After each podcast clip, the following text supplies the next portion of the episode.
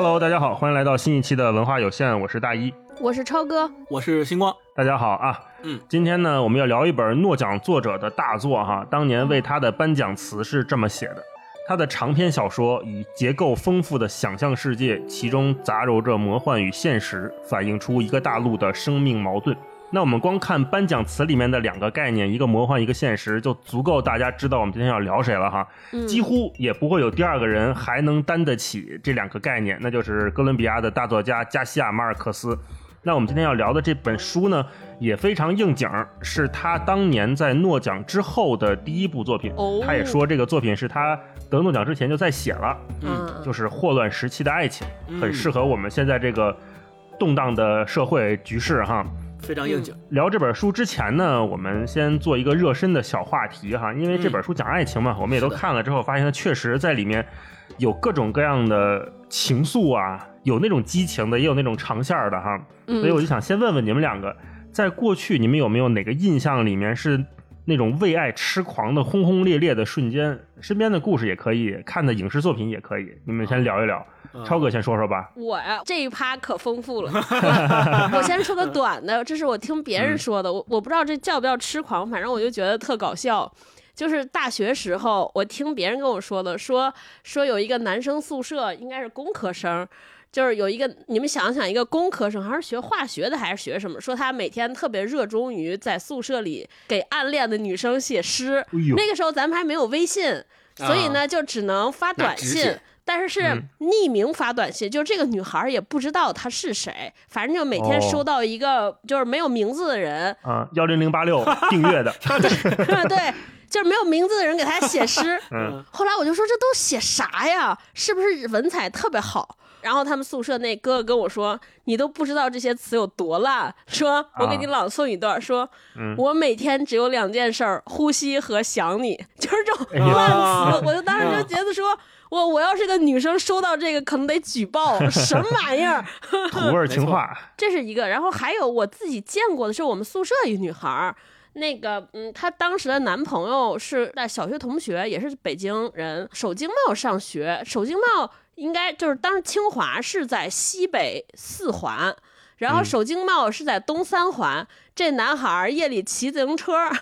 嗯骑了一宿，从中三环骑到了西北四环，在楼下，在他生日那天，在他楼下六点多来到了宿舍门，楼下，然后啊弹琴给他唱歌也，够扰民的。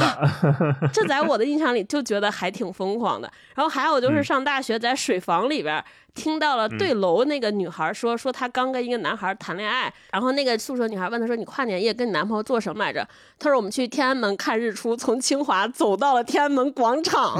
我的妈呀！我就觉得真的可能是爱情有动力吧。说两个人下了课就开始走，走走停停，走走停停，步行。嗯我当时就想说，这不是有地铁吗？何必呢？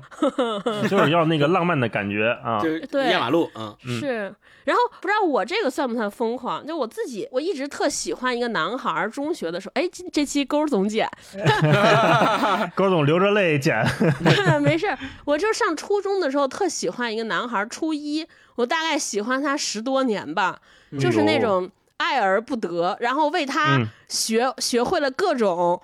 技能，就比如说，我现在特别喜欢看篮球，特别喜欢看体育，就是因为他，因为他打篮球打特别好，就是暗恋一个人，啊而且特逗的是，跟这个霍乱时期爱情有点像，就是他是我初恋男朋友，初一的时候我们俩在一块儿过，后来就分开了，可能因为太小也不懂啥，然后分开之后，我就陷入了对他长达十多年的苦恋当中，哎呦，你就是女版阿里萨，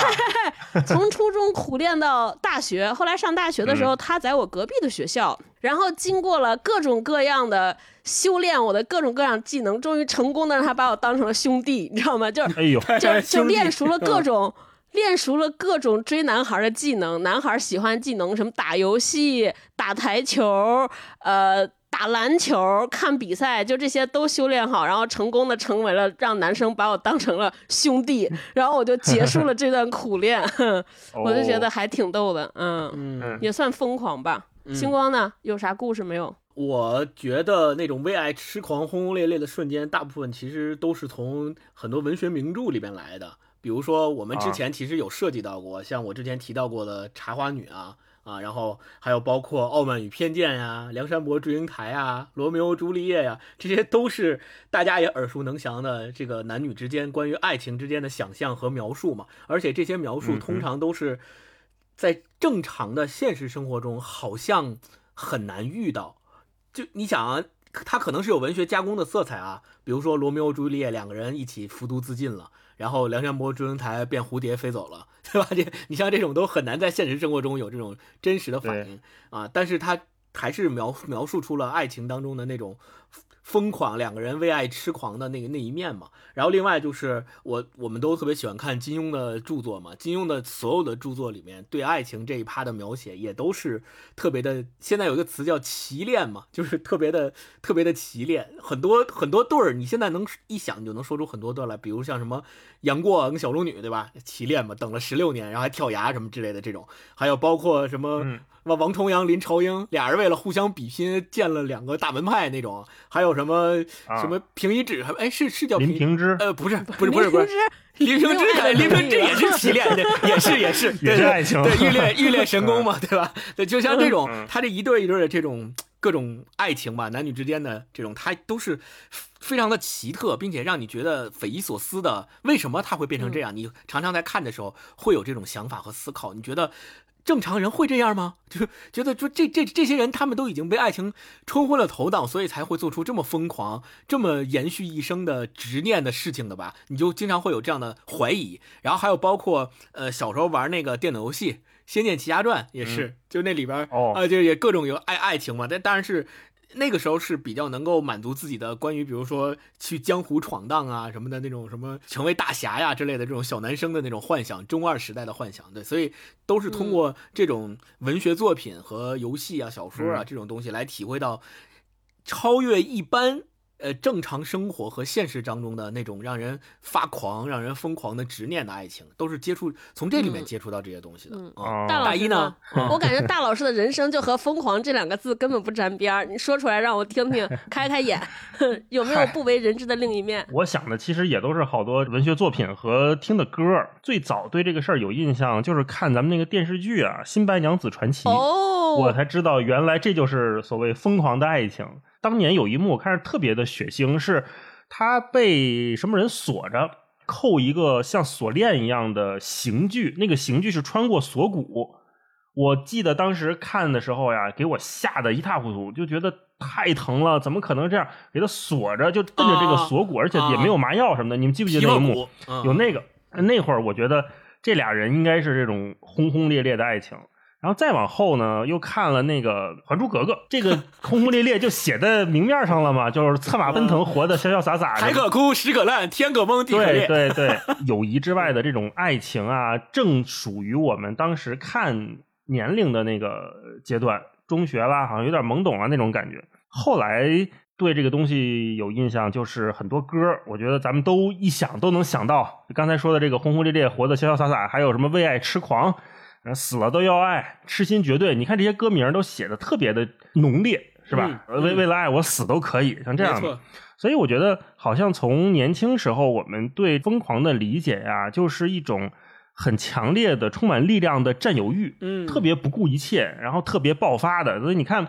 说小燕子也好，白素贞也好，还有我们刚才你们俩也提到的古今中外的很多文学历史上的文艺作品，嗯，罗密欧与朱丽叶啊，梁祝啦，都是最后我。愿意为了爱情去死的，对，是吧？没错，嗯，所以爱情在我们整个文学历史上，或者说文艺历史上，它都是一个可以说是一个最大的母题，它的变化非常非常多，视角也非常非常多。你可以去写上一辈的爱情，就像我们之前聊过的秋元，他基本上是在回忆，是吧？他母亲那一辈的爱情，然后你可以写下一辈的爱情，也可以写我这一辈的爱情。然后在这个爱情的关系里面，角色又非常多。你可以是一个受害者，你可以是一个反抗者，你也可以是一个拯救者。我们在今天要聊的霍乱时期的爱情里面，这三种角色也频繁的穿插，然后每个人都在不同的人生阶段去承担了这样的角色。没错。现在可能我们有一些阅历，看过一些东西之后，我们会发现，原来我们说那时候年轻时候轰轰烈烈的爱情，它好像都要和某种原有的体系、原生的家庭出身系统做一次决裂。那样才够酷，那样才是轰轰烈烈啊！他可能是在反抗某种父权，或者反抗某种体制对他的压迫。嗯，换言之，就是那种所谓电光火石的冲突，都是这些爱情得以疯狂的前提。嗯可是，当我们读完了今天这本书哈，我们要聊的霍乱时期的爱情之后，我们发现，好像我们对疯狂的理解开始有了一些些的变化。它多了一个维度，就是时间。当我们把它反抗的，或者说我们说这里面阿里萨也好，然后这里边的男女主角呃乌尔比诺医生，或者说是费尔米娜达萨也好，他们面对的敌人不再是某个非常具体的人之后，他们对抗的就是那个时间了，他们对抗的就只有时间了。嗯而且在那种时间上的延长、恒久，甚至像这本书里写的一生的那种爱的时候，我们发现这种爱不是我们年轻时候以为的占有、拥有、电光火石电光火石，而是根深于等待。嗯，就是爱情不再来自于拥有，而根深于等待了。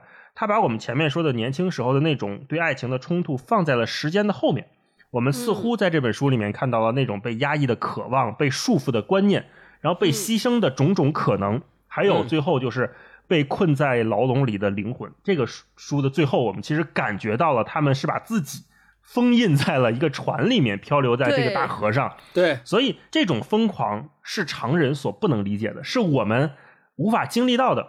也是理解了也做不到的。我们不可能，基本上不会有人说能有这么恒久的决心，说我为一个人我等一辈子，然后做到了，很多人也描述不出来。可是马尔克斯把这些全做到了，我觉得这就是这本书最了不起的地方。嗯回到这本书，我们就开始展开的聊一聊啊。先让超哥给我们介绍介绍这本书讲了个什么故事。嗯嗯，这本书这是我人生中第三次看它。嗯第一遍翻开的时候没看下去，哦，就是特别小的时候，初中，后来大学时候看了一遍，这个时候又看了一遍。我突然发现，我在这一次和大学时候看的好像是两本书，啊就是？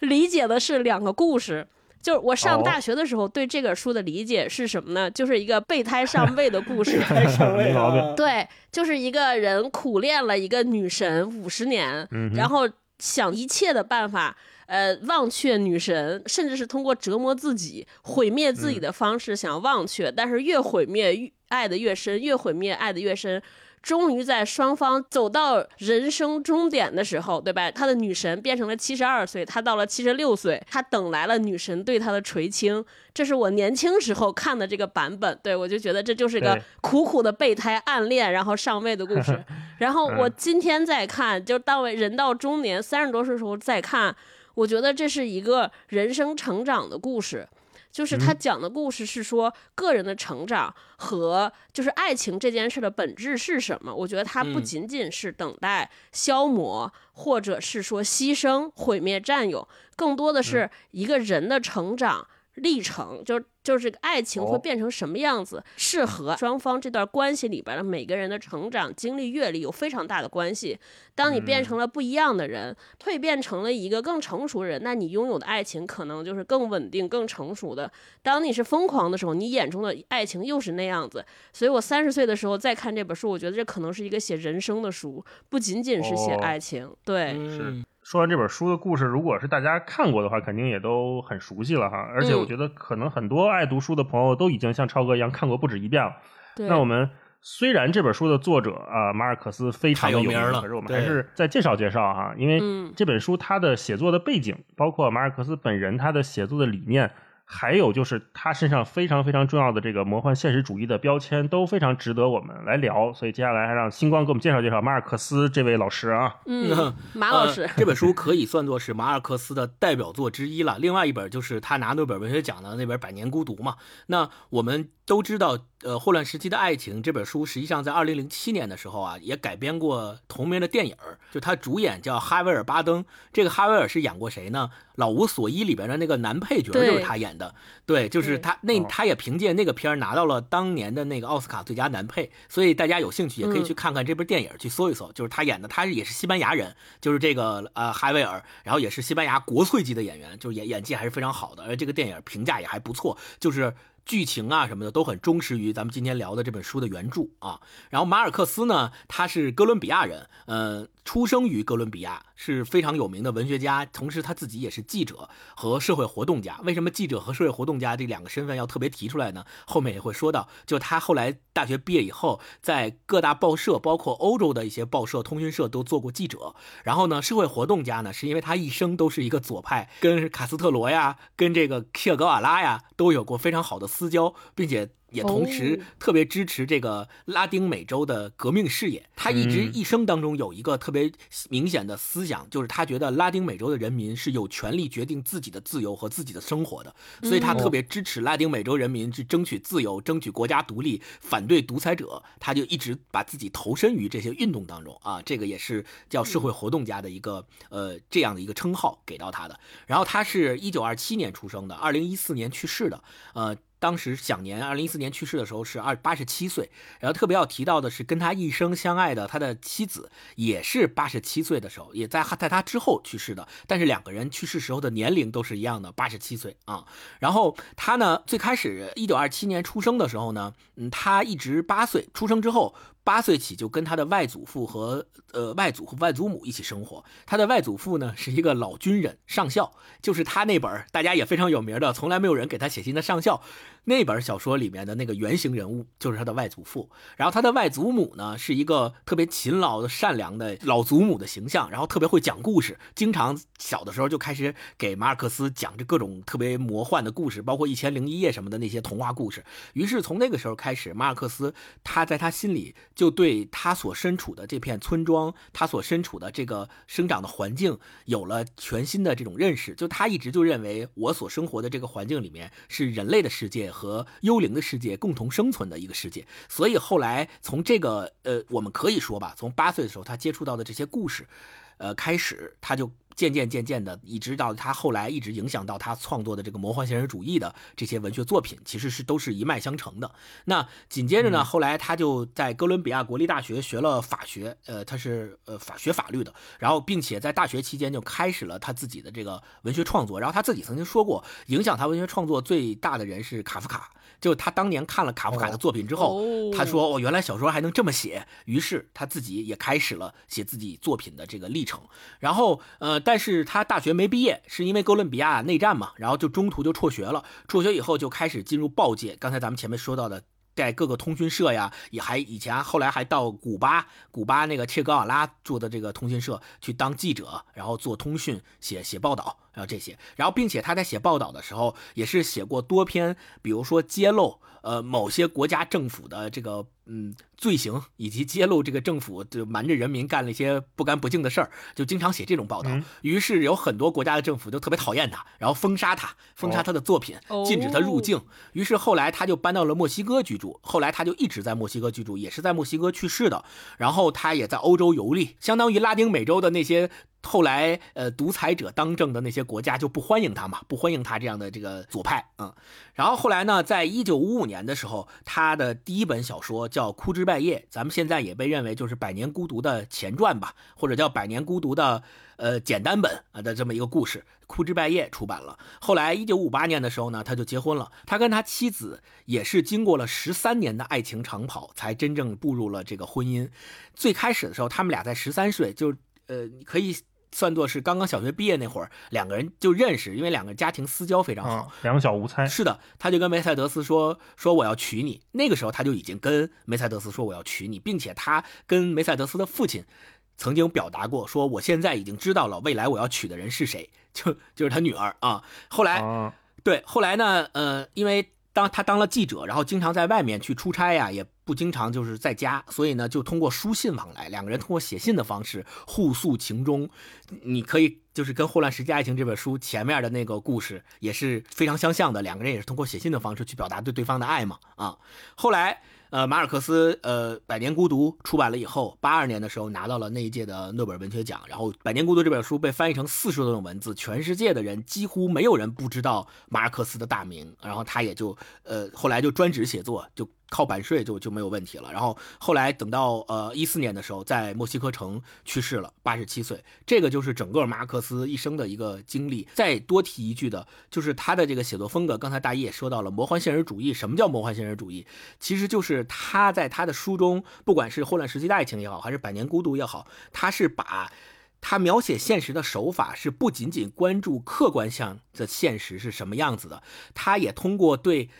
呃，小说里面主人公的回忆和小说里面主人公过往故事的回忆，来描述主观当中的现实是什么样子的，把主观跟客观的现实结合在一起，有了这种魔幻现实主义的效果，并且这种魔幻现实主义再叠加上他所在的拉丁美洲的现实，呃，独裁呀、战争啊等等的这些，让大家觉得他真正的是通过他的小说描写出了那片土地上面的人民的现实的生活啊。然后还有最后一点需要说的就是他跟中国的一些。意识。二十世纪的七八十年代，他《百年孤独》在世界范围内都有了非常大的名气。以后，在中国也出现了很多种《百年孤独》的译本，但是这些《百年孤独》的译本都没有他的授权，就是没有版权的盗版。盗版的。今天这个话题和这个社交媒体上现在正在 正在热炒的这个话题完美 match 上，对吧？一个盗版的故事。一九九零年的时候，他来中国考察，他其实当时受到日本那个就是作家的邀请，来日本和中国考。查的时候，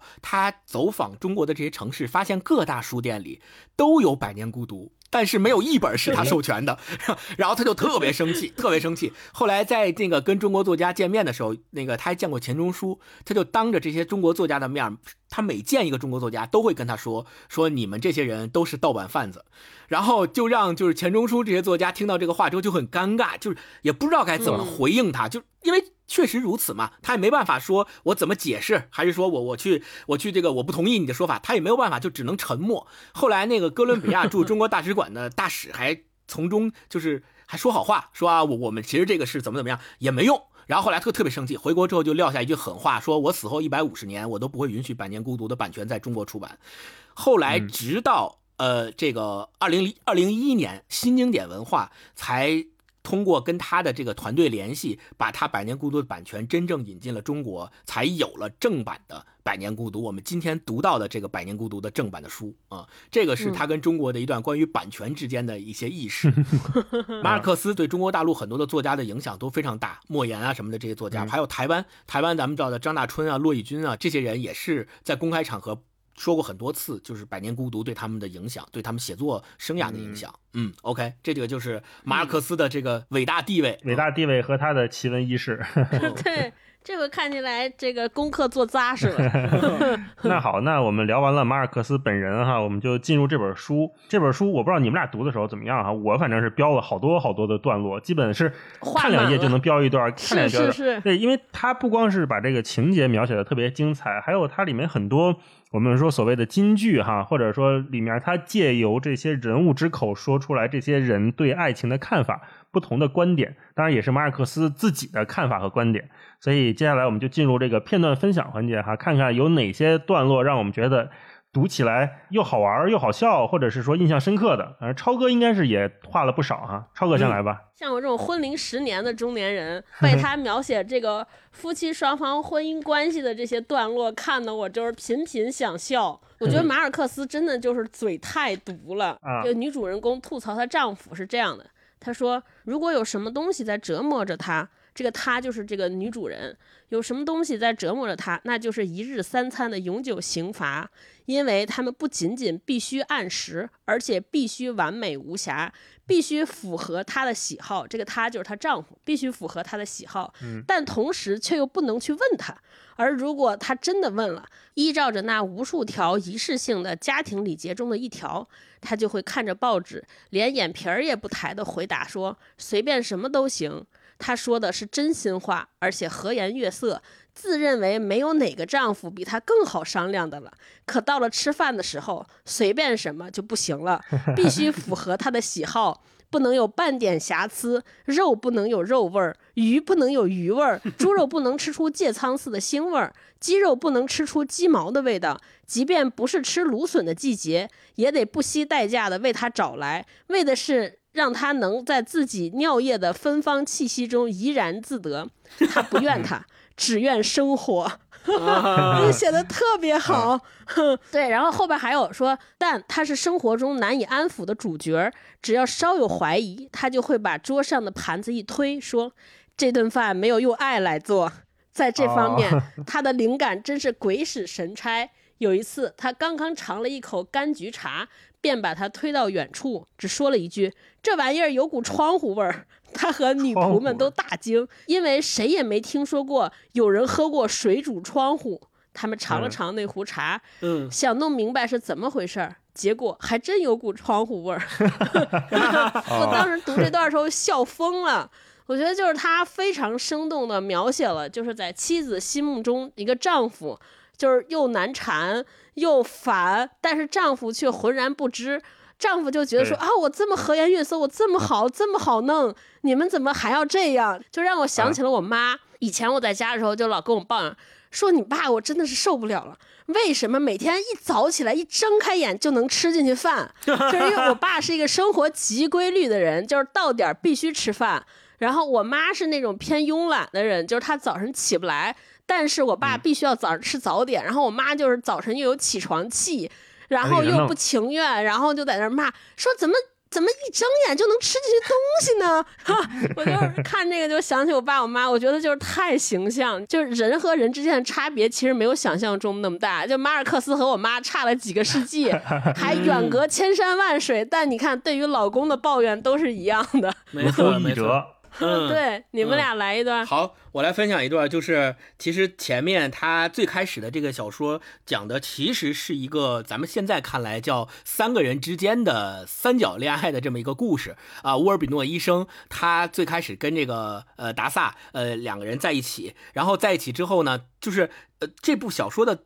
第一章节就是从沃尔比诺医生开始写的，对吧？那他有一个好朋友嘛，他的好朋友叫赫雷米亚·德圣阿穆尔嘛。他第一章的时候，这个医生就去看这个他的好朋友，然后发现他的好朋友已经去世了。然后他从他的这个好朋友留下的信里面发现。原来他有一个女人，这个女人是他之前从来不知道的，他竟然瞒着大家有这样的一个女人，然后跟他一直两个人有之间有感情，然后呃以一种特别的方式两个人一直在一起。然后这个时候他就去拜访这个女人，他就想看看到底她是一个什么样的人，让他心目中的这个圣人，就是他他认为他的朋友是个圣人嘛，说让他心目中的这个圣人如此的这样用这样一种。为不被人理解的方式在一起，然后他是这么写的：他说，要不是赫雷米亚·德圣阿姆尔自己在信中吐露了实情，医生永远也不会相信他竟会有一个女人。但无论如何，他还是很难理解两个没有过往包袱的自由的成年人，并且处在这个封闭社会的偏见之外，却像那些禁忌之爱一样，选择了这样一种飘忽不定的方式。对此，他解释说，他就喜欢这样。况且。同这个始终也不曾完全属于她的男人分享这份秘密恋情，加之两人都不止一次的从中享受到那种瞬间爆发的喜悦，这在她看来并不是一种难以接受的方式。恰恰相反，生活已然向她证明，这或许倒是一种典范。对，然后他紧接后面那一段的第一句就是：“前一晚他们还去了电影院，各付各的账。”座位也是分开的，就他后面这句话就说明了前面他说的那个叫，这在他看来并不是一种难以接受的方式，这或许倒是一种典范。就是在他看来，这两个人的爱情和他们两个对待爱情的这种方式，以及这段感情在他们生活当中的存在方式，都是很难理解的。就怎么能这俩人怎么能用这种方式在一起这么长时间，并且不被人知道，然后俩人还甘之如饴，就是别人觉得疯了吗？就。这也叫爱情，或者说他俩这干嘛呢？这也叫有感情，哎，但是他们两个当事的两个人在这段感情里面是如此的融洽，如此的能够互相接受，并且能从这段爱情里面，用他说的话说，不止一次的从中享受到那种瞬间爆发的喜悦。所以从他刚开始这本书的第一章节就能看出来，他对这个所谓咱们社会规训意义上的爱情定了一个调，就是我们。所说的爱情，不包括在这个社会规训里面大家认为的正常的那种结婚、生孩子，然后按部就班的那种感情，而是恰恰他觉得这样的感情才是一种典范，于是才后面引出了咱们后面那些故事，什么他爱他五十多年，爱他半个世纪，还依然在他心里面占据了独特的地位，然后做做了一个，我觉得啊，前面是做了一个小小的铺垫，嗯，这个是我分享的这一段，嗯，大一来一段，好。刚才你们都分享的是这个关于感情方面的哈，我分享一个关于有点魔幻现实的，这也是呃我看这本书里面我觉得哎很有意思的地方。刚才星光也大概说了说魔幻现实的这个概念，一会儿可能我们后面我们再展开聊哈。呃，我分享这一段呢是这个时候的达萨他已经跟医生结婚了，那他们家呢养了很多动物，这个动物里面有一个非常神奇的动物呢，就是一个会说话的鹦鹉。嗯，这个鹦鹉特别有意思。我们以为啊，平常我们觉得这个鹦鹉就是鹦鹉学舌嘛，就你教它什么，它学什么，它说什么。可是这个鹦鹉它不一般的地方就在于，它不光是能学说话，它还会跟别人对话，甚至很多政府政要都说要来他们家看看这个鹦鹉。这也是魔幻现实主义特别重要的特点，是说它在很多时候啊，它把这些有点。神奇的现象放在了文章里面的时候，他不做解释的，他会把它当做正常的事情发生来看。这一段呢是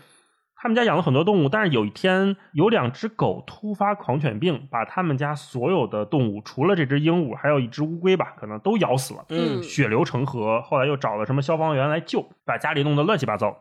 接下来这一段就是他们家这个鹦鹉飞走了，飞跑了，跑到了一个芒果树上面，然后这个医生啊就要去。抓这个鹦鹉，这个时候，这个医生的生命就来到了一个转折点。这块是怎么说的呢？医生很快停止了阅读，把手上的书放到另一本书上，然后靠在藤条摇椅上慢慢摇晃，心情沉重的看着一片汪洋的院子，以及院子里的香蕉树丛、被砍得光秃秃的芒果树、雨后出现的飞蚁和又一个一去不复返的下午所释放出的短暂而华美的光辉。他都已经忘了自己曾经拥有一只帕拉马里博鹦鹉。他曾经像爱一个人一样爱他，但突然他听见他的说话声，皇家小鹦鹉，声音很近，几乎就在他身边。随即，他在芒果树最低的树枝上看到了他。不知羞耻的家伙，他对鹦鹉喊道，而鹦鹉用一模一样的声音反驳道：“你更不知羞耻，医生。”医生一边目不转睛地继续和鹦鹉对话，一边小心翼翼地穿上短靴，以防吓跑它。他把两条背带搭在肩上，来到满是泥泞的院子里。走下露台的三级台阶时，他用手杖试探着，以免绊倒。鹦鹉没有动，它站得很低。于是他把手杖伸过去，好让它像往常一样站到银柄手杖上来。可鹦鹉却躲开了。它跳到相邻的树枝上，虽然高了一些，但更容易够到了，因为家里的梯子在消防员来之前就支在那儿了。乌尔比诺医生估摸了一下高度，认为只需登上两级就能够到它了。他登上第一级，嘴里唱着表示友好的歌，用来分散这只不听话的动物的注意力。鹦鹉没有跟唱，只是重复着歌词，并在树枝上往远处横挪了几步。他用两手抓牢梯子，没费劲就登上了第二级。鹦鹉开始完整的唱起整首歌来，没有挪地儿。他爬上第三级，接着又爬上第四级，因为他错误的估计了树枝的高度。嗯，接着他左手紧紧地握住梯子，右手则试探着去抓鹦鹉。老女仆走过来提醒他，葬礼就要迟到了，却看见一个梯子上的男人的背影。要不是那两条绿色条纹的松紧背带，他简直不敢相信那就是乌尔比诺医生。至圣的上帝啊！他喊道：“您会摔死的！”这时候精彩了啊！乌尔比诺医生抓住鹦鹉的脖子，发出一声胜利的感叹：“总算好了。”但随即又放开了他。因为梯子在他脚下滑了出去，他在空中滞留了片刻，意识到自己来不及领受圣体，来不及为任何事情忏悔，来不及向任何人告别，就要死掉了，死在圣神降临节的星期日的下午四点零七分。嗯，这就是沃尔比多医生死的这一个部分。对对对对，你要知道这三个人啊，他们是。嗯，有有这个三角关系的，可是在这本书刚开始百分之十三的地方，沃尔比诺医生就死掉了。接下来这三个人的三角恋要如何展开？其实它后面穿插了很多的回忆和闪回，对，嗯，而且这里面你又看到了有两个非常魔幻现实的地方，一个是这个鹦鹉，首先它会说话，会跟医生来斗嘴，这就很奇怪。另外，我们也很难想象，因为沃尔比诺医生他是一个在当地非常受人尊敬的德高望重的人。他为当地带来了先进的文明、先进的医疗技术啊、科学文化知识，包括建立了当地的消防队，为大家谋福祉。嗯可是他就是在这么一个要去抓一个皇家鹦鹉鹦鹉这么一个很小的事情上，你有那么多的仆人，你让他们去做就好了。不，他偏要自己做，那个气儿就堵在那儿了，就很糟心很烦。我偏得把这个鹦鹉抓住。同时，他死的时候，你看马尔克斯着重写了两次他那个绿色的背带背带裤，我们就觉得好像是一个上了点岁数的人爬在梯子上，然后两条绿色的背带非常显眼，然后从梯子上摔了下来，就这么干脆利落的就离开了人世。这种死法也觉得很不符合他这种德高望重人的身份，是吧？是而且他死的时候，我们又知道他们家的环境又是一片汪洋、一片泥泞、乱七八糟，死在了一个乱七八糟的地方，就这么一个德高望重的人就这么没了。所以我觉得嗯这一段其实已经让我们看到了马尔克斯他是怎么会利用这种魔幻现实来给我们读者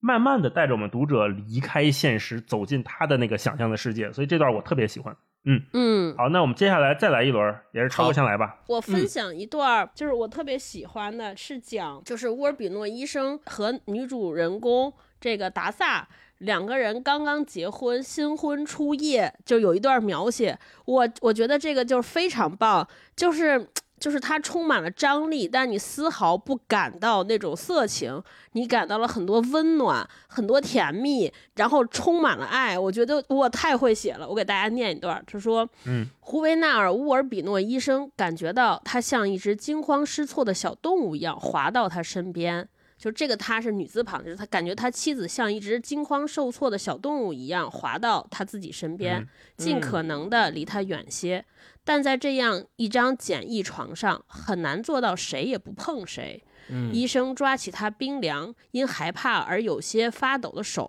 把两人的手指交叉在一起，然后几乎耳语般的讲起了自己另外几次海上旅行的经历。他再度紧张起来，因为回到床上后，他发现现在自己去盥洗室的时候，沃尔比诺医生已脱光了所有的衣服，这让他重新萌生了对下一步的恐惧。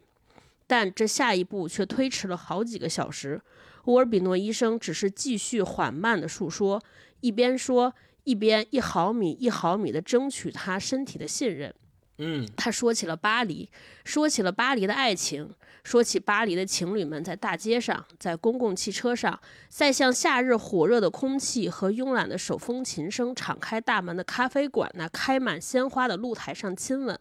在塞纳河的码头上站着做爱，而不会被任何人打扰。他一边在黑暗中呢喃，一边用指肚抚摸他脖颈的曲线，他手臂上如丝般柔软的绒毛，以及他那躲躲闪闪的腹部。当他觉得他的紧张感已经消除时，他第一次做出了掀开他睡袍的尝试，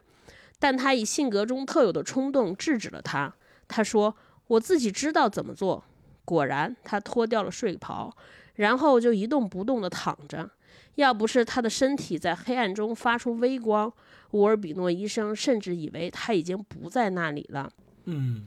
片刻之后，他又抓住他的手，这次他的手变得温暖而放松，但仍旧湿湿的，沁着温柔的汗珠。他们沉默的一动不动地待了一会儿，他在伺机进行下一步，而他在等待，不知他会从何处开始。随着他的呼吸越来越急促，房间里变得越来越黑。突然，他松开他的手，一跃而起，用舌头舔湿了中指的指肚，轻轻碰了一下他那毫无防备的乳头，而他感觉到致命一击，仿佛他触到了他的一根活神经。他庆幸自己处于黑暗之中，不会让他看见他那使得全身震颤、直至发根的滚烫羞红。别紧张，他对他说，语气极为温和。别忘了，我是见过他们的。他感觉到他笑了，黑暗中他的笑声甜美而鲜嫩。嗯哇！我当时就觉得这段写的太好了，给大家介绍，因为波尔比诺医生在和达萨结婚的时候，达萨是个二十二岁的小女孩儿，她对于婚姻当中的这种就两个人之间即将发生关系这件事儿是极度的恐惧，而且沃尔比诺先生应该比她大十几岁，就相当是一个中年人和一个特别年轻的、刚刚进入成年人的世界的女孩，两个人在一起结婚，对然后这小女孩对于即将到来一切极其恐惧，不知道会怎么样，慌乱，甚至有些抗拒。然后在这个情况之下，乌尔比诺在他们结婚的新婚之夜，然后对他做了这些。我觉得他这段描写不仅仅是描写两个人的关系，或者两个人在做这件事儿。就是其实他在整个描写当中，你会看出来乌尔比诺先生是个什么样的人，什么样的性格，而且他对于这个爱情的态度，我觉得就是一下子就把这个人鲜活起来了。因为我们之前看这本书的时候，达萨嫁给乌尔比诺医生之前，是有一个疯狂的爱慕者，用极尽疯狂的手段追求他，但是被他拒绝了。对然后我当时没看下去，我就是到这儿，我说为什么？为什么拒绝啊？对，你就想不出来。然后他又以电光火石般的速度和医生结了婚，然后甚至他好像结婚的时候也不知道自己为啥要嫁给医生。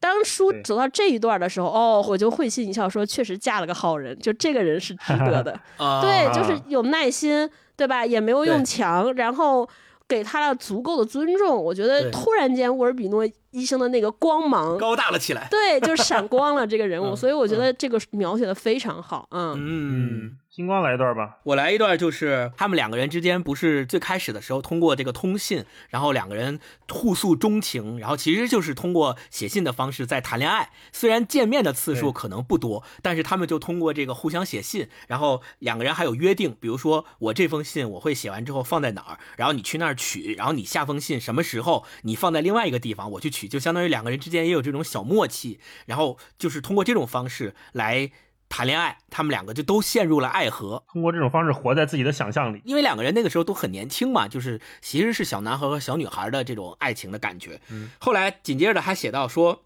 那年八月，一场新的内战即将再次危及全国。半个世纪以来，一场接一场的战争不断蹂躏着这个国家，政府施行军事管制，在加勒比沿岸的几个州，从下午六点起开始宵禁。虽然已经发生过几次骚乱，军队多次滥用暴行，可佛洛伦蒂诺·阿里萨仍然迷迷糊糊，对世界的状况一无所知。一天清晨，他正在用他那爱情的呼唤扰乱王者的宁静时，就是这个意思是啥呢？就是他拉小提琴，啊然后他专门给达萨写了一一首小提琴曲，然后献给他，就是到他们家去拉。后来呢，为了不被他父亲发现，然后他就跑到一个小山头上，然后他还特别能够判断这个风啊。从往哪儿吹，然后他什么时候去拉那个 琴，能让那个风把这琴的声音带到他们家，让他听见，哎，就练出了这种特别用了心了是特别厉害的技能。然后他就又去每天就去拉琴，然后又去拉琴。他说，一天清晨，他正在用他那爱情的呼唤扰乱王者的宁静时，一支军事巡逻队逮捕了他。他被指控为间谍，以高音谱号的形式向在附近水域游弋的自由党舰船发送暗号，但他奇迹般的逃过一劫，没有被当场处决。然后紧接着就就有意思的来了，他说什么间谍，什么乌七八糟的玩意儿？佛罗伦蒂诺·阿里萨说：“我不过是个可怜的恋人。”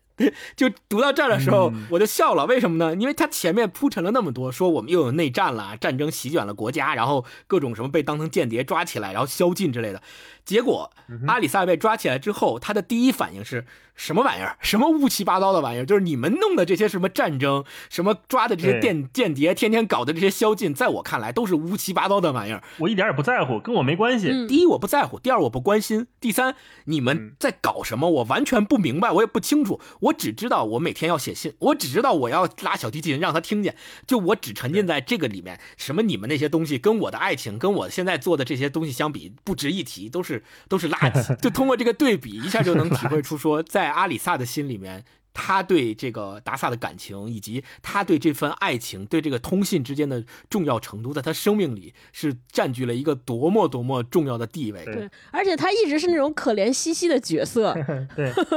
就是就是倒霉蛋儿。然后紧接着下面那段，他就讲说，他被带上脚镣，在当地警备队的牢房里睡了三个晚上。但当他被释放时，却被囚禁的时间太短而感到沮丧，甚至在上了年纪以后，那一次又一次战争早已在他的记忆中混淆，他却仍旧在想，他是这个城市，或许是整个国家中唯一一个因爱情而戴上五磅重的镣铐的人。你看，你看他他自己还在自己的想象中自我安慰，给自己加戏呢。对，给自己加戏，说我是为了唯一一个为了爱情而戴上脚镣的人。但其实人家抓他根本不是为了什么所谓的爱情，人抓他就是把他怀疑成间谍嘛。但在他自己看来，就是我是为了爱情而入狱的，我是为了爱情而戴上这个脚镣的。就这块，我觉得写的还是非常非常好，非特别有意思。嗯。嗯，大一再来一段。那星光分享了一段阿里萨的这个男主角的哈，那我分享一段女主角的。其实我跟超哥刚才那个观点不太一样，就是为什么阿里萨拒绝了费尔明娜达萨的，就拒绝了这男孩的爱。看到那儿的时候，我觉得这个小说家了不起。对啊，因为我们都知道前面这两个年轻的恋人啊，他们在互诉衷肠、频繁的写信的时候，其实他们俩并没有怎么真正的面对面的交流过，他们面对面的机会非常之短暂。因为达萨他们家就是这个女主角，他们家是有一个非常严格的父亲的。那这个父亲呢，又是一个非常依傍于体制，想急切的进入某个高级俱乐部跟人家吃饭啊，去哪个会所跟人家上流社会攀上关系的这么一个人。所以，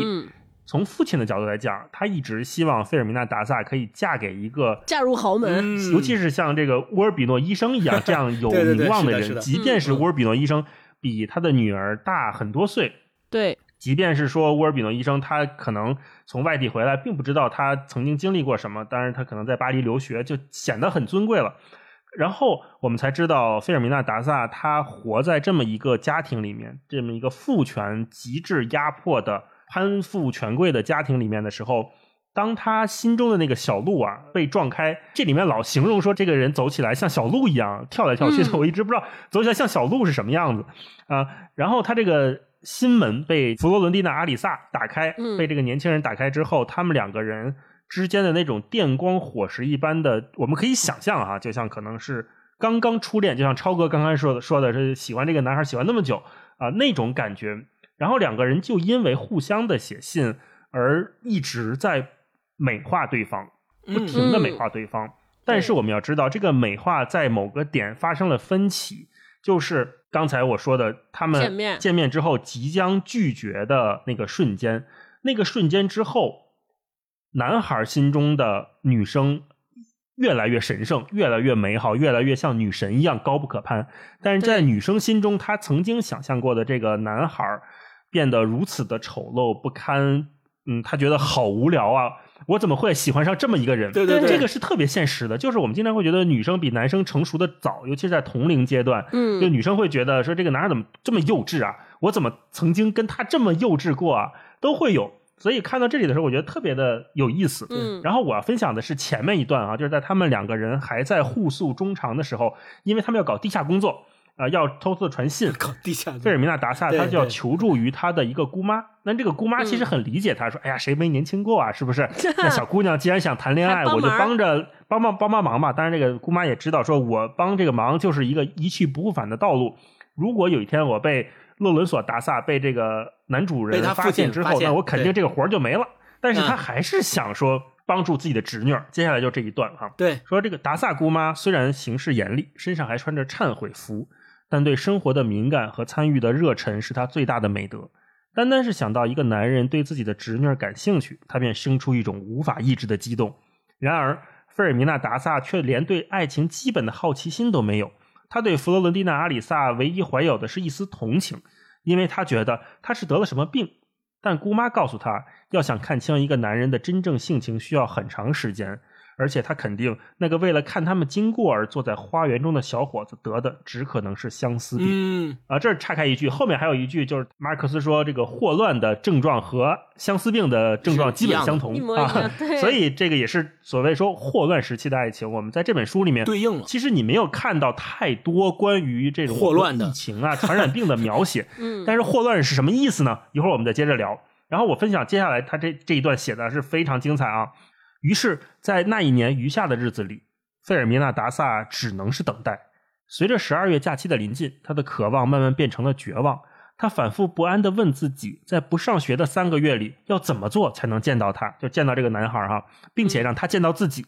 到了圣诞节，这个问题依然没有得到解决，直至他感觉到他在子时弥撒的人群中凝视着他。他浑身战栗，紧张的连心都要跳出来了。达萨不敢回头，因为他坐在父亲和姑妈之间，他必须极力的克制自己，以免让他们察觉出他的慌乱。嗯但当人们在一片混乱之中走出教堂时，他感到他和他的距离是如此之近。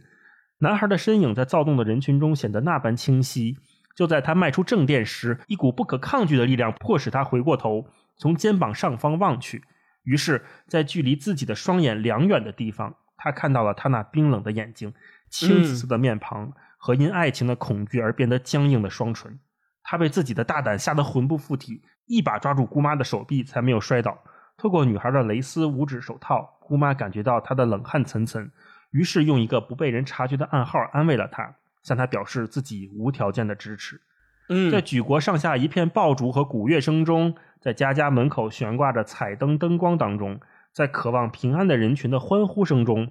佛罗伦蒂娜·阿里萨像个梦游者般徘徊到天亮。他透过泪眼打量着眼前的节日景象，被幻觉弄得精神恍惚，仿佛那一夜降生的不是上帝，而是他自己。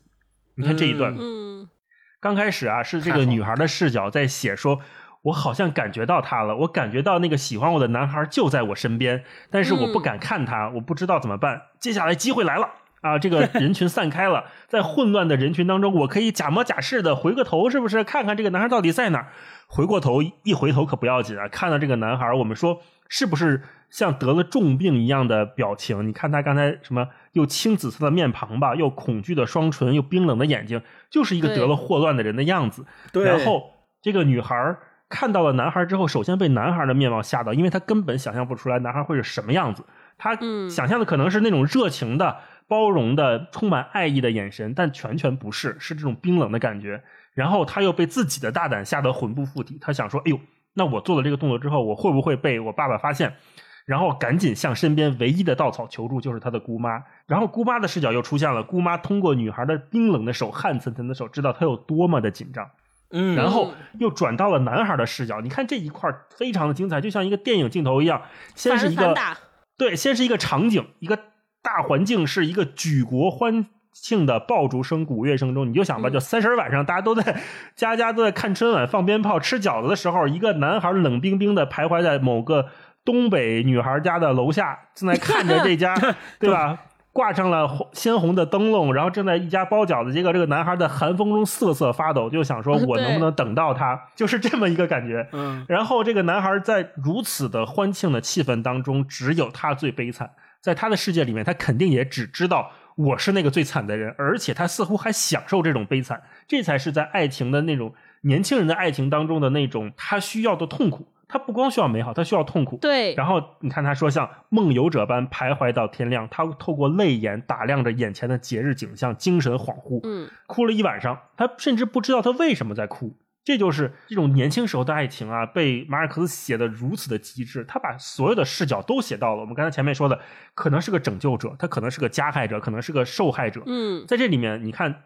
一小段里面，所有的人都在为他们的这个爱情做出各种各样的抉择，非常好的一段，我特别喜欢这一段。嗯，而且我们读这个马尔克斯的《霍乱时期的爱情》，我们会发现他写的这个小说的语言啊，其实没有特别的那种所谓华丽，也没有特别的说用词造句上面让你觉得，哎，这个词用的就没见过词儿。他也从来不用那种特别偏呐、特别平时生活中不常见的那种特别艰涩的那种声色，没有。对对对他就是用非常普通的、非常平缓的叙述来给你讲这个故事，而且他这里面经常会有大段大段回忆过去、回忆从前的那个故事，对吧？在回忆过去和从前的时候，你就知道哦，原来这个故事的来龙去脉是这样。原来这个人之前他遇到过这个人，然后他跟他之间发生了这样的一段感情，你才能够把整个故事的脉络把它梳理出来。但是在这个过程当中，你会跟着马尔克斯这种平时的，但是非常顺滑的叙述一路走下来，一路在走下来的过程当中，你就会觉得他是用他这种特别有特点的语言，一步一步的引领着你进入他给你营造的这个世界，给你营造的这些故事里面去，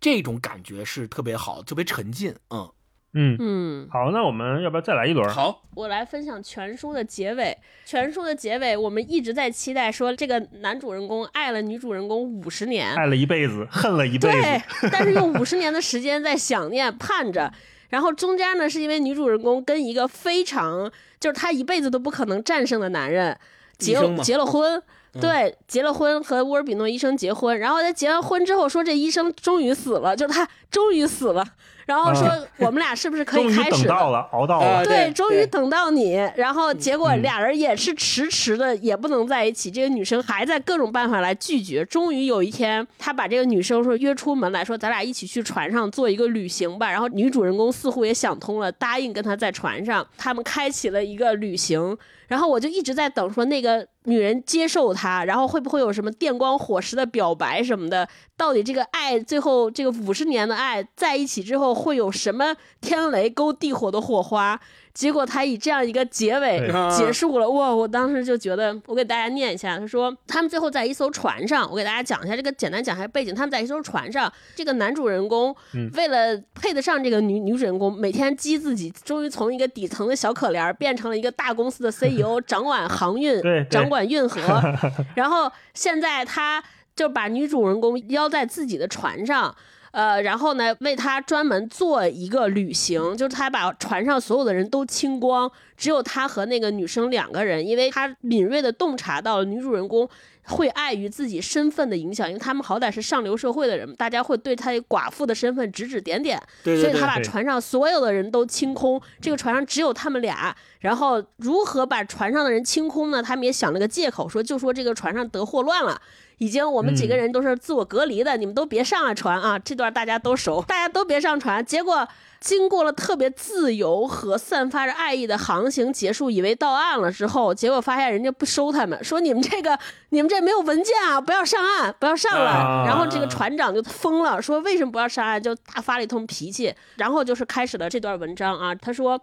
当盘子里再没有东西可吃时，船长用桌布的一角抹了抹嘴，放肆无礼的大骂了一通黑话，彻底毁掉了内河船长言行文雅的美誉。他不是冲他们，也不是冲着任何人说的，只是想要发泄心中的怒火。在一连串粗鲁的咒骂声之后，他的结论是他实在不知道如何才能走出霍乱黄旗带来的困境。嗯，弗罗伦蒂诺·阿里萨眼睛都不眨一下，听他讲完，然后他透过窗子看了看航海罗盘上那一整圈刻度表，又望了望清晰的地平线，望了望十二月万里无云的天空和可以永远航行下去的一望无际的水面，说：“我们走，一直走，一直走，重回黄金港。黄金港就是他们要到达的目的地。”费尔明纳达萨浑身一震，因为他听出了那个昔日被神圣恩典照亮的声音。他看了看船长，他是他们命运的主宰者，但船长没有看他。他被弗罗伦蒂诺·阿里萨那灵感的巨大力量震慑住了。您此话当真？他问他道。从我出生起，弗罗伦蒂诺·阿里萨说，就没有说过一件不当真的事儿。船长看了看费尔明纳达萨，在他睫毛上看到出霜的闪光，然后他又看了看弗罗伦蒂诺·阿里萨，看到的是他那不可战胜的决心和勇敢无畏的爱。这份迟来的顿悟使他吓了一跳，原来是生命而非死亡才是没有止境的。见鬼！那您认为我们这样来来回回的，究竟走到什么时候？他问。在五十三年七个月零十一天以来的日日夜夜，弗罗伦蒂诺·阿里萨一直都准备好了答案。一生一世，他说：“哇，这就是全文的结尾，就看 看得我浑身起鸡皮疙瘩。对对对，这块我也标了，太棒了。是，对终于让我等到了。对，嗯然后其实我觉得最后结尾，马尔克斯他用了一个非常非常经典的留白式的写法，他就把这段话定格在了阿尔萨说的一生一世之后，就没有了，结束了。对之后这个这个船上他们两个人会发生什么样的故事？两个人这个船最终行走到了哪儿？是不是真的行走了一生一世，最终都没有上岸，或者是又在哪儿靠了岸，还是怎么黄旗啊、瘟疫呀、怎么影响？都没有再写，就留给读者一个巨大的想象空间。你自己去想，他们两个之间的这种绵延了五十多年的爱情，最终会以什么样的方式、什么样的具体的方式收场？你自己去运用你的想象力去想象就好了。我觉得这个留白嗯特别精彩，对太棒了。嗯读到最后，我们都知道它是一个魔幻现实。我甚至愿意相信，他们四个人在这个船上面，就是船长还整了一个他的情人上来嘛，说他特别爱那个那个情人。他们四个人，我特别希望他们在某一个时空里面，就像被困在时间里面一样，他们可以永远的在这个河上来回的走来走去，走来走去。那你说这个河它在整部小说里面，这个黄金港，它真的只是一个地方吗？它只是一个地理环境吗？不一定的。嗯，这河呢，就是他们各自的命运。他们这个命运终于在人生的暮年，在他们七八十岁的时候，得以汇聚到了一起。踏入了同一条河流。对他们用那种所谓像霍乱一样的被世人所惧怕的意象，保护着自己那点微弱的对爱情的渴望，那种等待了一生一世的对另一个人的忠诚。那他们嗯不在意别人再怎么看我，甚至他们很希望你们不要来理我们，把我们嗯隔绝开，我们就在我们新的命运下面永远的航行下去，我们就满足了。这我觉得是一个非常非常完美的结尾。每每在读马尔克斯的小说的时候，都觉得哇，这这是个完美的小说，真的是完美，没毛病。对，创造了一个独属于他们的小世界和小宇宙。只有在那个小世界里面，他们两个人才是完整的，才是真真正正能够在一起，不被任何人所打扰的。我觉得这个可能是每一个身处于这种。沐浴爱河的人，对，这就是爱河本河。这就是爱河本身，对对，是的，没错。嗯，我嗯我来分享一段，就是阿里萨被达萨拒绝了之后，最终见面了嘛。然后达萨发现，原来我一直在想象中的恋情的对象，原来就是这个样子，特别失望嘛嗯。于是惧怕了，然后他就往回缩了，往回退了，相当于相当于就是让阿里萨失恋了嘛。为了走出这段失恋的感情，他接受了一个就是。派到远方去当电报员的这么一个职位，在船上航行了大概一周多的时间，对，然后在船上的这段时间里面，他也就是生病嘛，然后呃发烧嘛，有各种霍乱的得霍乱的这个病症的症状，然后让那个船的船长也觉得说，哎，他是不是得霍乱了？然后把他隔离起来，还特别害怕传染其他的人。在这个过程当中，他描述了他是怎么样在船上一个人在孤独中去赴这个电报员的这个职位上任，然后费尔明娜要跟那个医生结婚了，然后他是怎么想象这个过程的？他说我觉得写的特别好，就是他说这时。他突然感到自己在这个世界上孤身一人，而这几日一直在暗中窥视他的对费尔明娜·达萨的思念，突然用他那锋利的爪子给了他致命的一击。他知道他即将举行隆重的婚礼，而他这个最爱他且将永远爱他的人，却连为他而死的权利都没有。之前一直被压抑在哭泣之中的嫉妒，此刻占据了他的整个灵魂。他祈求上帝，就在费尔明娜·达萨即将为爱情宣誓、顺从于那个只为把她当作社交点缀而娶她为妻的男人时，让公正的闪电从天而降，劈在他身上。这位新娘只能是他的新娘，否则就谁的也不是。他满心狂喜地想象着，他仰面朝天躺在大教堂的石板上，四周满是沾染了死亡露珠的雪白的橘树花，那泡沫般倾泻而下的头纱垂落在主祭台前安葬着十四位主教的大理石棺之上。然而，复仇的幻想刚一结束，他便为自己的邪恶后悔起来。于是，他又看见费尔明娜·达萨完好无损地站了起来，虽然与他遥不可及，但却活着，因为他无法想象一个没有他的世界会是什么样子。哇，就这段，我觉得就是他把一个深深陷在对另外一个人。孤独而绝望的想象和爱情当中的人的心理描写的淋漓尽致，就是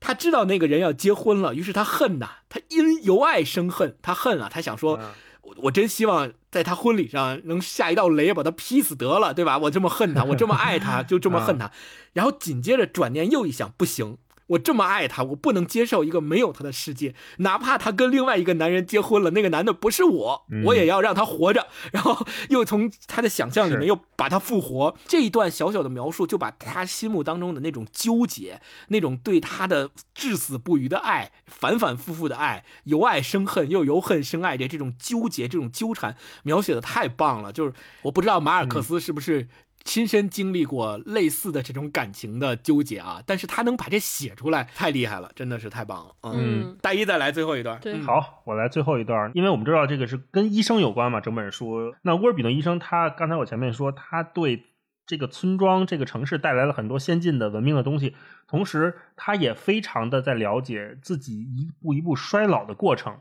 包括这本书里面有很多这种名言啊，就是说，当一个人，比如说老了之后，你就非常清楚的知道自己每一个内脏的形状和位置、啊重量大小。就这个名言就是来自于这本书啊然后这一段呢是马尔克斯在描写沃尔比诺医生他是怎么意识到自己的衰老的。那这个衰老，我们当知道说，咱们作为一个普通人，如果没有学过医学的话，我们可能是觉得可能我累了，走不动道了、这种感觉。但是当一个医生他有着非常精妙的医学知识，知道自己的每个内脏构造和位置大小的时候，他怎么描写他的衰老呢？他这么写哈。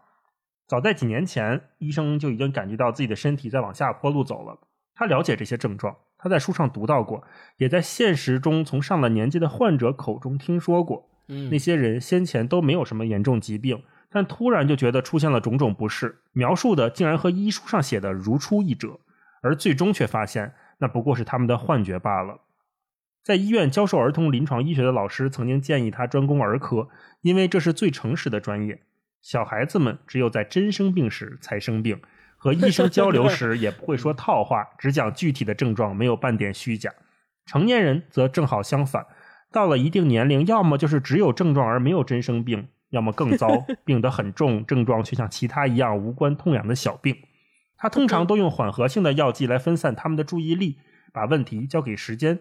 让他们在暮年的一团乱麻中与自己的小毛病长期共处，最终学会熟视无睹。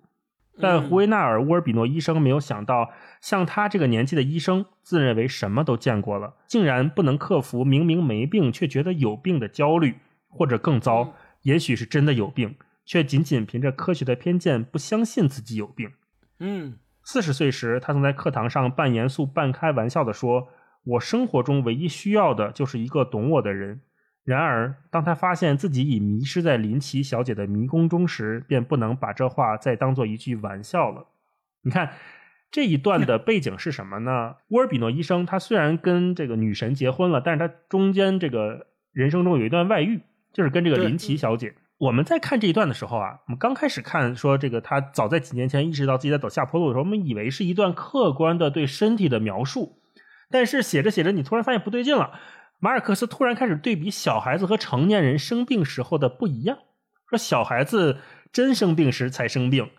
只讲具体的症状，没有半点虚假。接下来他讲到成年人，成年人要么是真生病，要么更糟。然后作为读者，你在里会发现说，诶，他好像写的不光是想写生病变老这件事哦，话里有话还没说完呢。然后他就写到了说，沃尔比诺医生说他曾经说需要一个懂我的人，但是当他迷失在这个我们现在说第三者也好，说这个林奇小姐也好哈，他才意识到自己变成了一个成年人，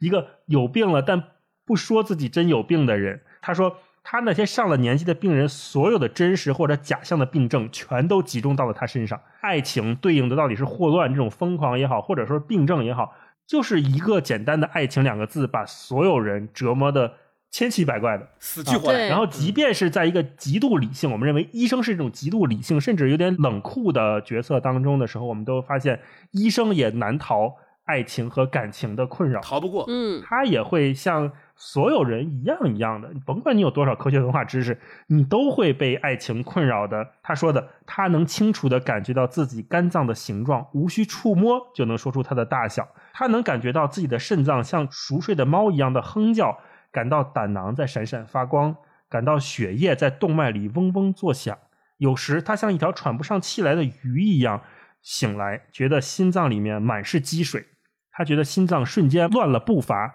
觉得他的脉动延迟了一下，嗯，就像当初在学校里参加军训时一样，继而一次又一次的延迟。最后，他觉得他恢复了正常，因为上帝是伟大的。但他没有嗯求助于曾经开给病人的那些分散注意力的药物，而是被恐惧折磨得晕头转向。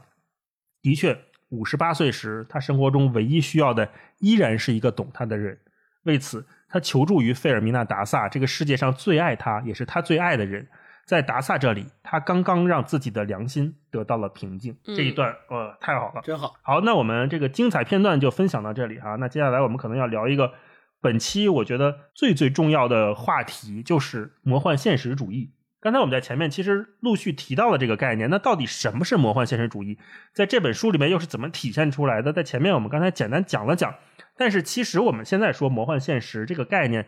有点被泛化了。我们经常看到很多新闻的时候，我们都会说哇，魔幻现实了，怎么样怎么样？但其实这个最早的概念是来自于德国的对绘画艺术的一个定义。那它慢慢的度过了我们说马尔克斯这种所谓文学上意义上的区别，后来又发展到了我们今天说很多事情都魔幻现实了。那如果我们追根溯源的话，其实我们可以把魔幻现实和科幻、奇幻，还有我们说的现实主义放在一起来比较。不是说所有的带有想象力的东西都是魔幻现实，而是说，如果说我们说科幻的话，它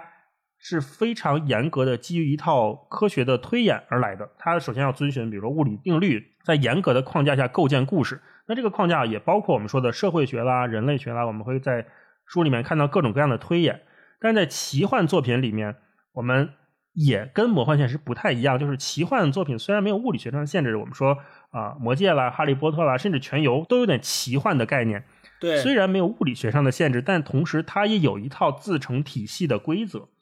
就比如说我们说魔戒，它的那个规则就是我要毁掉这个至尊魔戒，我必须把魔戒投到索隆的那个火山里面才能毁掉。嗯，这是那个那个世界的规则，所以它还是有规则的设定。对，嗯，但是要说回魔幻现实主义的话，我们知道魔幻现实主义的背景特别有意思，它一般是起源于一些带有压迫的、独裁的或者集权的社会。作家为什么用魔幻现实来写？其实恰恰是来自于一种自保，他为了。不把话说明白，但同时要表达他对这些我们说的压迫、独裁、集权的反抗。所以，像马尔克斯这样的作家，他们慢慢创造出来了一种文体，就叫做魔幻现实主义。我们说这种最有代表性的作家，除了我们今天聊到的马尔克斯，那就是博尔赫斯了。博尔赫斯也是一个非常著名的魔幻现实的作家，甚至也有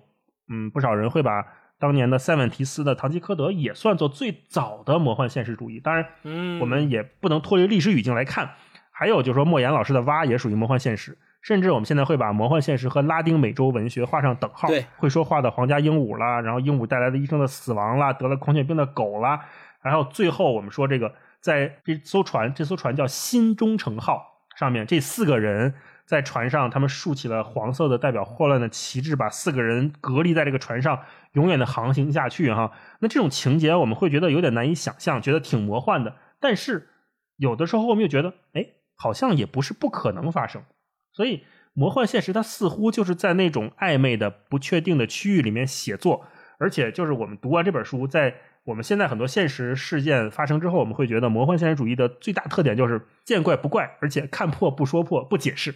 它就让事情这么发生了。对对对对，然后让所有的魔幻发生之后，把所有的解释权就留给了读者。我也想听听你们俩的感觉哈，就是读完了这本《混乱时期的爱情》，或者说。了解了魔幻现实之后，你们对这个概念有什么认知上的变化，或者是更不一样的理解吗？呃，刚才说到这个魔幻现实主义啊，其实就想提到马尔克斯他的写作风格给我们一个感觉，就像刚才大一也提到了，就是他跟读者之间是没有解释和交流的，就是我我就这么写了，你就这么读了。我也不解释，我也不交流。我不管是我写他回忆的故事也好，还是我写这个呃谁跟谁之间发生了呃爱情，然后谁被抓了，谁参加了战争等等等等，不管是什么故事，他都不解释，他也不跟你有交流。马尔克斯作为作者和读他这本书的读者之间是没有交流的，就像是一个打一个比方啊，就比如呃有一个人他写一个人来到你面前了。然后你发现这个人破衣烂衫的，然后呢脸特别脏，跟个乞丐一样。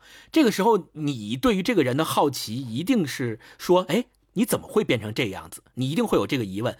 但是这个人他不解释，他不跟你讲说：哎，我我我为什么会变成这样？我之前是遭受了什么什么什么什么样的故事和挫折，才变成了今天这个样？他不解释，他怎么样呢？他就给你展示。他说：你看，我这是我的头发。啊，我的头发现在是这个样子的啊，我的脸是这个样子的，我的身上这个衣服为什么是这个样子？是这个是他只给你展示，他不解释为什么他会变成今天这个样子，是让你自己去跟着他的叙述是体去体会。我觉得这个恰恰是魔幻现实主义的一个代表性的风格，就包括他影响了中国的很多作家，莫言呀，这个三毛、余华呀，都受《百年孤独》的影响。那么莫言他在提到第一次看待《百年孤独》的时候，他想说。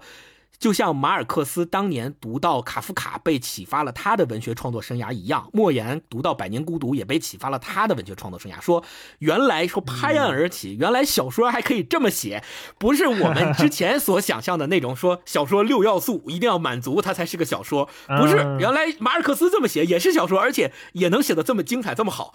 所以我觉得通过马尔克斯的这种，我们能够知道说哦，原来小说世界。能够带给我们的体验和风格是如此的丰富多彩，就像我们再回到前面，我们讲我们对爱情的这个想象和对爱情的感受一样，这么多个文学作品都描述过各种各样人的各种各样的爱情，那我们的认知就会越来越丰富。我们自己也在生活中摸爬滚打之后，我们结合我们在文学小说里面所遇到这种爱情和文学，我们就知道说，原来这种丰富的生活历练和这种丰富的爱情体验。才是它的本来面目。对，这个就是我读呃马尔克斯的《混乱中的爱情》的一个一个体会。嗯，哎，那咱们接着星光这个话题说说爱情，魔幻现实主义。我觉得你们俩讲的挺多的。那在我们聊聊爱情，我就想听听你们俩读完这本小说之后，对于爱情啊，就它里边讲那种感情，你们有没有什么新的认识或者更深的体会？我是觉得，就爱情真的很苦啊。如果是你 求而不得一个人的话，你像阿里萨一样，他。这一辈子就是在为达萨而活着，呃，你要是喜欢权贵，你要是喜欢有钱人，或者你爸要是喜欢有钱人，我就去当这个有钱人，是吧？你要是不希望我打扰，我就不打扰，我就等你，然后我就等你死老公，你老公死了之后，我再说慢慢的接近你，我给你写信。你要是心情不好，我陪着你去旅游。我们现在说是一个万年备胎的故事，可是我读完之后又总觉得好像。不光如此啊，就你说费尔米娜·达萨，她这个作为一个女主角，她承担了应该是很多的心理上的压力。呃，虽然在这个书里面，她已经是一个快人快语、性格比较倔强的这么一个人，就她有什么就说什么。嗯，但是我也会设身处地的想，如果我是处于达萨这个状态，面对了一个如此强烈的追求者的时候，我会有点害怕。如果是到现在这个时代了，他还不像当年，他们想要联系只能写信，甚至只能藏着信去来回交流。那现在现在这个时代，如果我们会身边有如此浓烈的爱情的话，我们会觉得你好像躲不开的。呃，这个对方可能很容易就找到你所有的信息，然后他可能会在你的身边频繁的出现。那这样的话，是不是给两个人都带来了巨大的困扰？然后同时，像沃尔比诺医生，他作为一个呃已经跟达萨结婚的人。他甚至不觉得这件事儿有什么问题，他好像只是觉得啊，那你们如果是关系好，你们愿意聊就聊。沃尔比诺医生，我总觉得他跟达萨之间的感情没有很深，虽然在书里面他一直在写他是他最爱的人，可是你看他会有因为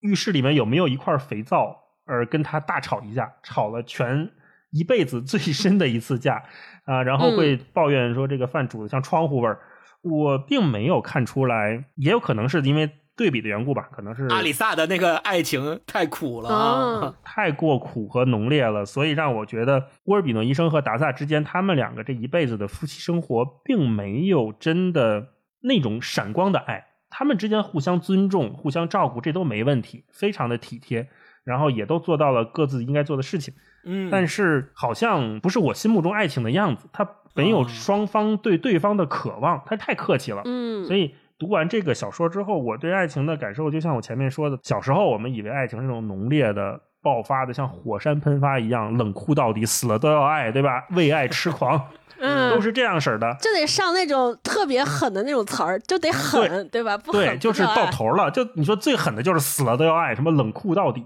都是这种啊，对吧？但是，呃。真正读到最后，这本书最后，他们四个人坐这个瘟疫的船在河上漂流的时候，我会突然丧失了对爱情下定义的能力，我描述不出来它了。我觉得这也是马尔克斯厉害的地方，就是他不光是能树立概念，他还能击碎概念，让我们所有人看完这本书之后，对对对，开始怀疑我以前认为的爱情是爱情吗？嗯，那如果我认为的是爱情的话，他们的是什么？如果他们认为的是爱情的，对他们这个算什么呢？对对对，这是我觉得霍乱时期的爱情给我最大的冲击，就是让我开始重新的把爱情变成了一个未知数。他没有给我任何答案，他把它全部打散变成未知了啊！你们的感觉呢？对我特别同意大一刚才说的这种。呃爱情的不确定，或者叫爱情的未知。其实这里面啊，就是马尔克斯他经常愿意写的一点，就是除了爱情之外，他还愿意写一个意象，就是衰老跟死亡。那其实衰老跟死亡，人怎么去面对自己的衰老和死亡，以及人怎么面对爱情，这两大母题实际上都是对不确定性的一个考验。你看他在第一章里面写那个呃医生的好朋友，他在六十岁的时候自己自杀了。他为什么自杀？他说过一句话嘛，他说：“我将永远活在六十岁。”就如果我在六十岁选择自杀，那么我就永远像六十岁一样年轻，我就永远活在六十岁。我我不是说一到老死的这样一个状态离开这个世界的，而是我自己选择了，我将我的生命定格在六十岁。这是他面对衰老和死亡的一个方法。对他把要选择权要放在自己手里。对你拒绝了我，你不愿意继续跟我来，就是呃把这个咱们两个之间的这个感情继续下去。然后我通过各种各样的方式，想要忘记你。但是我发现五十多年过去了，半个世纪过去了，我还是放不下你，我还是想找你，继续跟你再续前缘。那对这个爱情的追索和对这个爱情的不确定性，其实也是需要阿里萨用一生的时间去克服的这样的一种不确定性。我我举个例子啊，你看现在他的这个混乱时期的爱情，这个结局是他们两个人。达萨死了原配的这个老公，然后跟阿里萨他们两个人在船上以这样的一种方式与世隔绝在一起，互相陪伴，对吧？那如果万一真的，比如说其中一个人达萨，呃，先离开这个世界了，或者阿里萨先离开这个世界，两个人当中没有一个人等到他们两个人再续前缘，那怎么办？这个是不是也是？所谓的爱情的不确定性的原之一，对吧？那除此之外，这个是客观上的不确定性。但是看到最后，对什么是爱情这件事情，已经不是那么笃定了。但是我反而会对他们两个人选择这样一种方式，互相陪伴，互相在一起，我觉得反而是凸显了一种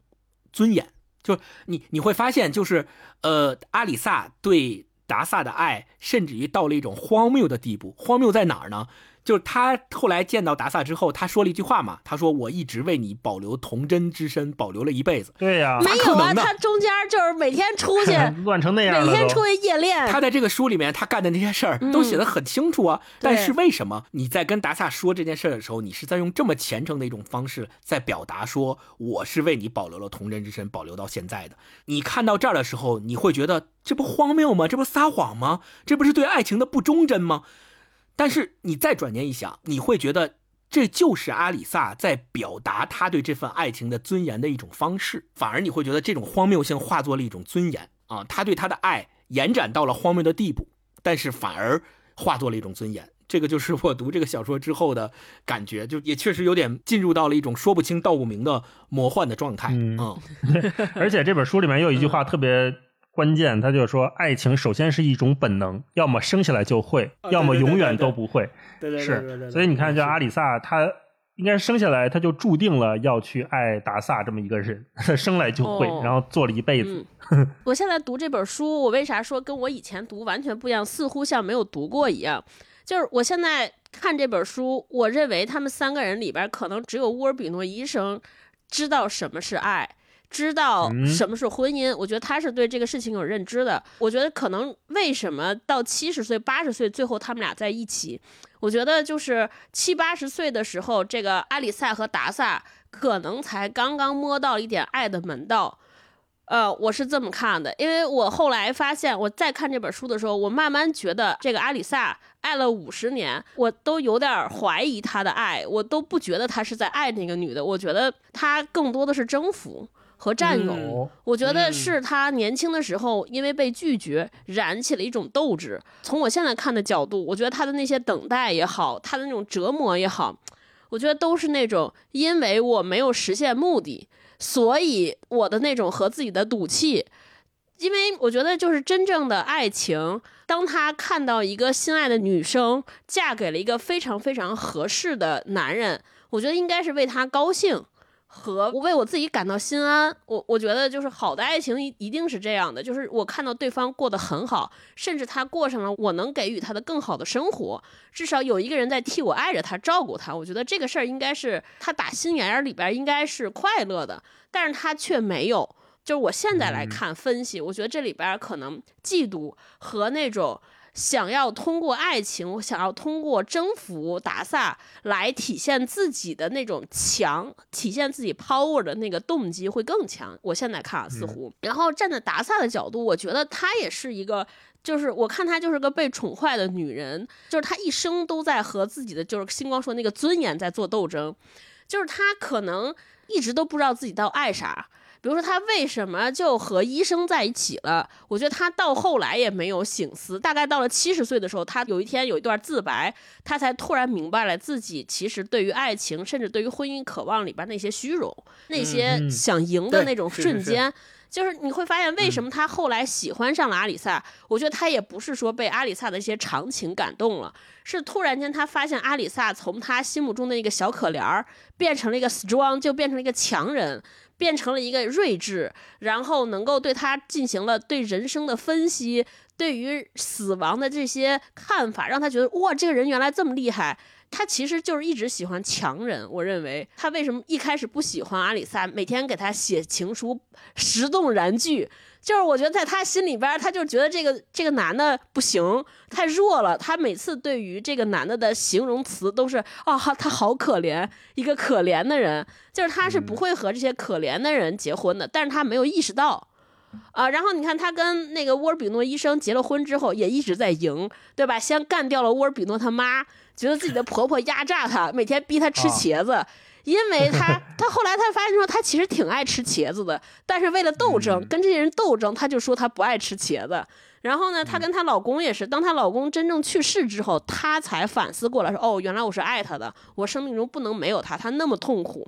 然后终于年老之后，他怎么接受了阿里萨？就是阿里萨给他写信，写那些情书，他根本不 care。然后阿里萨给他写那些对于人生、对于衰老、对于死亡这些分析，然后甚至对于这个社会圈这些评论，他才发现哦，这个人这么有才华啊，这么冷静，这么客观，然后他才接纳了他。他可能是在七十多岁的时候才开始成长吧。然后那个阿里萨，我觉得到最后可能也没有成长，他也不知道这个女的怎么就不爱他，怎么就爱上他。我觉得他也没弄明白这件事儿，就是糊涂的爱。只有沃尔比诺医生。我觉得他是非常清晰的，知道自己要什么，包括他认为说在婚姻里边稳定胜过于爱，他也认为说我找一个人也不需要有爱。你看他就我刚才分享那一段，就他们俩在新婚之夜那段暧昧，那段破冰，那段破冰，然后。然后他完事儿之后，第一反应说：“我知道他不爱打萨。”就是看完这本小说之后，我有一个特别大的感触是什么呢？我觉得就是所谓在婚姻中的成熟，爱情当中的成熟，就那种不同步。爱情里边更成熟的一方，反而是那些非常清楚我在这段感情里边我要什么，我在期待什么。就是这种人，反倒是应该更成熟的。所以，纵观这个爱情，给我的启示就是，我觉得爱的深啊，巨轰轰烈烈的，现在不重要，太伤了。但是，就是永远要知道我在爱的啥，我是为了啥而爱，这个东西反倒是我现在觉得特别好的。当你知道这个时候，我觉得人也不会表现的那么轰轰烈烈。你看，这就是这本书的最大的魅力，它让我们开始对这个概念有了全新的认识。然后每个人可能在看他们这三个人的关系的时候，都会有自己的想法。你可能认为他是成熟的，有可能认为是不成熟的，也有可能认为是美好的，或者是残酷的，都有可能。在爱情中，呃，你真正说得出来的是爱，说不出来的更是爱。所以也希望大家都能从这本书里面读到霍乱时期的爱情那种带有一丝丝疯狂的，因为在霍乱这个词在西班牙文中其实是带有一点疯狂和愤怒的意思。它并不单纯的是指是指那种瘟疫或者是病毒，所以我们如果是带着这种